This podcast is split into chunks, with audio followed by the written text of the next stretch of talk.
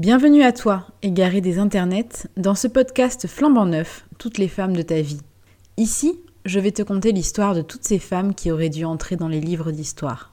Chaque semaine, je dresserai en moins de 6 minutes le portrait de l'une d'entre elles et nous traverserons ensemble toutes les époques et tous les continents. Ça te dit? Alors on commence tout de suite.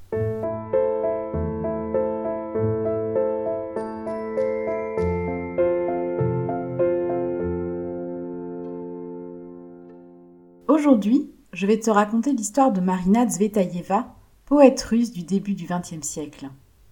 Marina est née le 26 septembre 1892 à Moscou.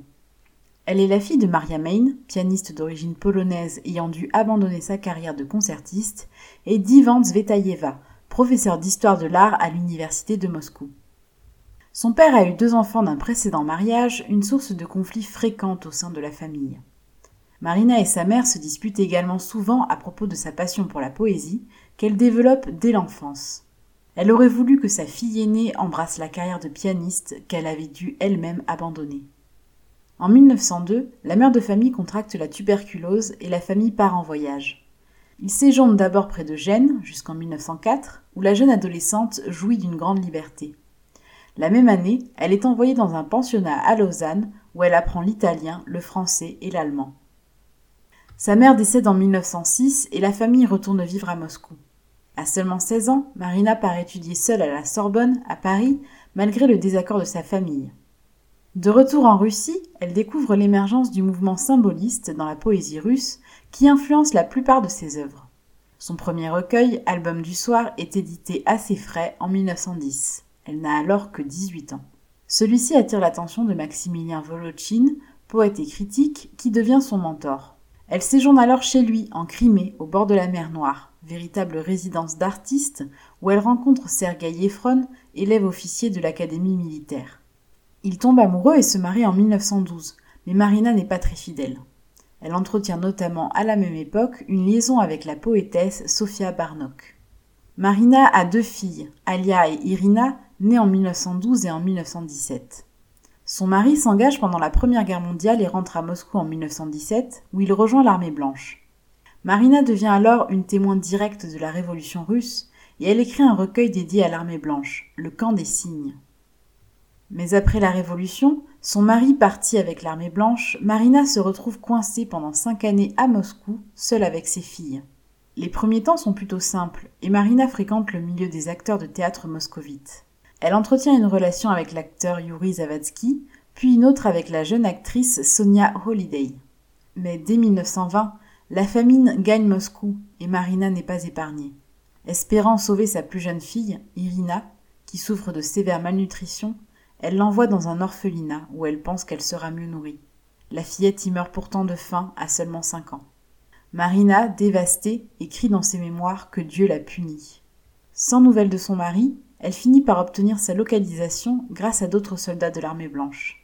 Il est à Prague, sain et sauf. Elle décide de s'exiler en mai 1922 pour le rejoindre avec sa fille Alia, et c'est finalement à Berlin qu'elle le retrouve. Elle y publie Séparation, Poème à bloc et La Vierge Tsar. À la fin de l'été, la famille s'installe à Prague. Là-bas, elle a une liaison avec Constantin Rodzevitch et tombe enceinte de lui, d'un petit garçon, Moore. À la même époque, elle adresse des lettres imaginaires à un amant non identifié. Voici l'une d'entre elles. Il est des êtres de passion, d'autres de sentiments, d'autres encore de sensations. Vous êtes celui des effluves. Vous percevez l'univers avec votre peau. Ceci n'est pas moins qu'avec l'âme. Par votre peau, vous percevez les âmes aussi, et c'est plus sûr, car vous êtes maître en votre matière. Il n'est pas besoin de vous toucher la main, il suffit de la voir obscurément désirée le flair des intentions, le génie de l'intention, l'instantané de l'intention, l'instinct animal. Si j'avais su que c'était aussi simple que cela. En 1925, Marina a 33 ans et déménage à Paris. Son mari Sergueï contracte la tuberculose et elle doit subvenir aux besoins de sa famille. Elle décide notamment de traduire Pouchkine en français. Mais elle ne s'entend pas avec le cercle des écrivains russes émigrés à Paris. En 1926, elle écrit le poème de l'escalier, sa première œuvre majeure, un long texte avant-gardiste de 452 vers de long. L'année suivante, elle entretient une relation fusionnelle et suivie avec le jeune poète Nicolas Gronsky, qui dura jusqu'en 1934 et la mort du jeune homme. Inconsolable, Marina déclare J'avais été son premier amour et lui mon dernier. La même année, elle publie Mon frère féminin, réponse au livre de Nathalie Clifford Barney, Pensée d'une Amazone. Elle y parle de l'amour des femmes entre elles et du désir d'avoir un enfant. En 1937, pour célébrer le centenaire de la mort de Pouchkine, Marina traduit ses poèmes en français. Son travail de traductrice lui permet d'analyser son œuvre de poétesse. Pour elle, un poète n'écrit pas en russe, en français ou en allemand. Il écrit en une langue qui n'existe pas. Son mari, quant à lui, souffre de cet exil en France et développe une sympathie pour le régime soviétique, malgré son passé de soldat blanc. Il devient espion pour le NKVD, futur KGB. Leur fille Alia le suit dans ce choix et s'oppose à sa mère, et le père et la fille retournent vivre en Russie. Se sentant esselée à Paris et en danger face à l'arrivée imminente de la guerre, Marina cherche à rentrer en Russie avec son fils. Elle y parvient en août 1939, mais sur place, la paranoïa règne envers les anciens exilés. Son mari et sa fille sont arrêtés à la fin de l'été 39. Sergueï est exécuté au début de l'année 1941 et Alia passe huit années au goulag. En juillet 1941, suite à l'invasion allemande, Marina et son fils sont évacués à Yelabuga. Là-bas, elle connaît de nouveau la misère extrême, la famine et des rapports conflictuels avec son fils de 15 ans. Cette solitude extrême pousse Marina au suicide. Elle se pend le 13 août 1941, à l'aube de ses 50 ans. Son fils Moore meurt trois ans plus tard au front. Marina Tsvetaeva fait partie de ces artistes et intellectuels sacrifiés sur l'autel des conflits militaires et politiques du XXe siècle.